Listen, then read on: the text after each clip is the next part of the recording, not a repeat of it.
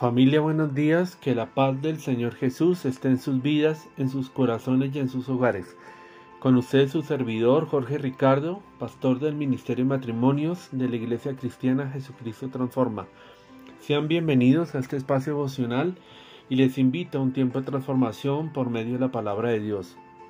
En nuestra lectura devocional de hoy encontramos en Juan 20 que nos relata la resurrección de Jesús y 1 Samuel 21 que nos relata igualmente cuando David huyó de Saúl.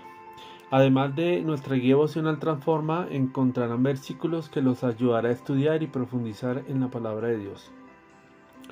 Para el día de hoy tenemos un tema muy especial que lo hemos llamado resucitado de la muerte espiritual. Eh, veamos por favor en Efesios 2.1 que dice, salvos por gracia, dice, y Él nos dio vida a nosotros cuando estabais muertos en vuestros delitos y pecados. Y Efesios 2 del 4 al 5, que dice, pero Dios que rico en misericordia, por su gran amor con que nos amó, aun estando nosotros muertos en pecado, nos dio vida juntamente con Cristo, por gracia sois salvos. Querida familia, hoy Hoy el tema es muy especial porque pues nos habla de la resurrección de Cristo. Tal cual como hoy Juan 20 habla de, de, los eventos, cuando el Señor Jesús resucitó, cuando los discípulos llegaron a la tumba y no lo encontraron embalsamado, sino lo encontraron fuera, resucitado. Es el evento más especial y más espectacular que hay en la, en la Biblia porque ese el cumplimiento de todas las profecías que habían sido dadas en, los libros del Antiguo Testamento, como fue en Isaías, donde hablaba de la, del nacimiento, de la vida de Cristo aquí en la tierra y más aún de su resurrección, porque cuando Cristo resucitó, venció al enemigo, venció a Satanás, venció a la oscuridad. Y la resurrección es tan importante porque Toda la palabra de Dios sería vana si Cristo no hubiera resucitado y vana igualmente sería nuestra fe. Si Cristo no hubiera hecho ese milagro tan maravilloso, eh, lógicamente eh, realizado por el Padre y por eh, el Espíritu Santo. En Efesios 2.1 nos damos cuenta que dice que, que Él nos dio vida y que al estar muertos en nuestros pecados, por ser eh, humanos, por ser pecadores, que tenemos una naturaleza pecaminosa, Cristo vino, nos enseñó cómo andar en los caminos de Dios, cómo buscar al Padre, cómo conocerlo, cómo seguir sus enseñanzas. Y, cuando Cristo murió, eh, Él venció al enemigo que nos ofreció a partir de ahí la vida eterna, la resurrección, porque el Señor prometió que donde Él iba a ir al, al, reino, en la morada donde está Dios en el cielo, decía que muchas moradas hay para todos nosotros los que creamos en Cristo y creamos en Dios y le sigamos lógicamente. Al igual que en Efesios 2 del 4 al 5, donde dice que Dios en, en su amor, en su misericordia para con nosotros, nos amó tanto que dio la vida a su Hijo Jesucristo para que muriera en una cruz por, los pecados cometidos por todos nosotros, por toda la humanidad. Cristo pasó a quedar la vida en la tierra sin cometer pecado. O sea, como dice la palabra de Dios, Él era el Cordero de Dios, el cual era un Cordero blanco, sin mancha, y llevó a cuestas todos nuestros pecados, todas nuestras ofensas que le hemos hecho a Dios, aún mismo de, de toda la humanidad.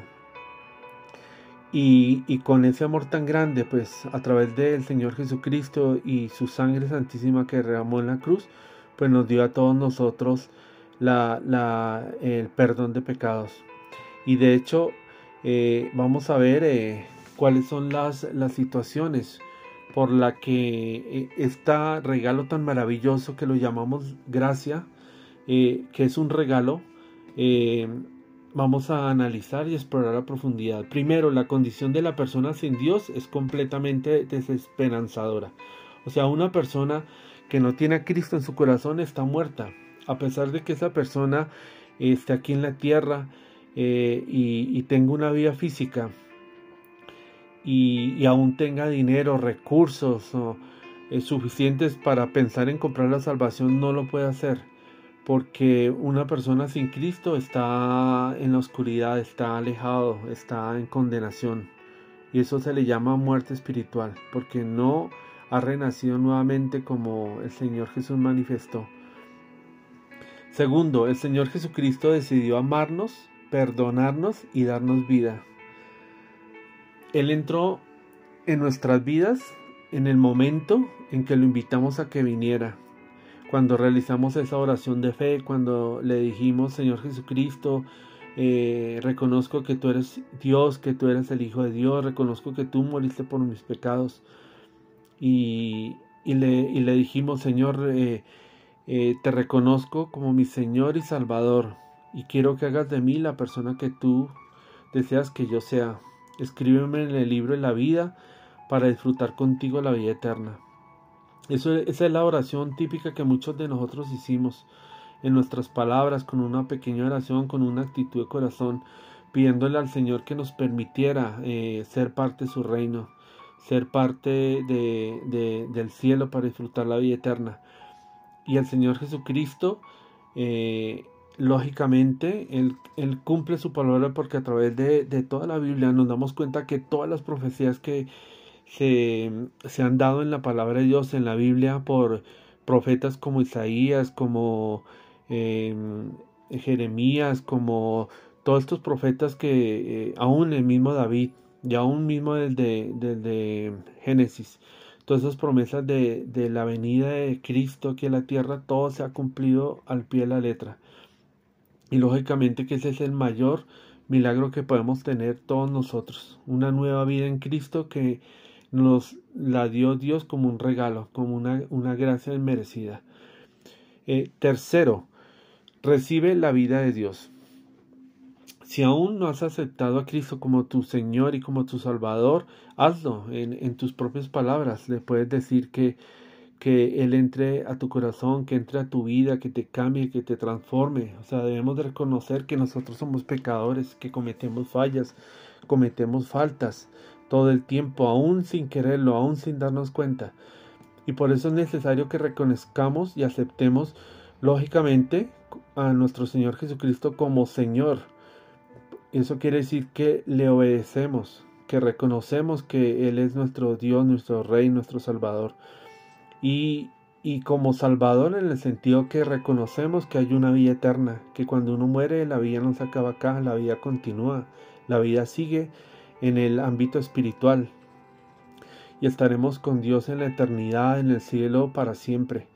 Y ese es el mayor anhelo que tenemos nosotros los cristianos, de que todo se ha en la Biblia y todo se ejecutará a cabalidad como Dios lo ha dicho y nos lo ha prometido.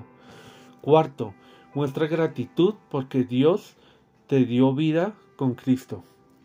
O sea, eh, el motivo más grande eh, para darle gracias a Dios ha sido esa promesa que nos ha dado Dios. Que el día que muramos, el día que nos presentemos delante de Dios, el Señor nos pueda decir a nosotros, buen siervo fiel, eh, bienvenido a mi reino, entra a mi gloria, entra a mi presencia. Ese va a ser el mejor regalo que podremos tener el día que muramos nosotros delante y nos presentemos delante de Dios porque ese será el triunfo y ese será la confirmación de que la palabra de Dios es verdadera, que la palabra de Dios es única, que la palabra de Dios es escrita, inspirada por el Espíritu Santo y aún más, que la misma Biblia, la misma palabra de Dios es Dios mismo. Ese, son palabras de, de, como dice la Biblia, que corren ríos de agua viva, que es fuego, que enciende nuestro corazón, que nos da sabiduría, que nos da conocimiento.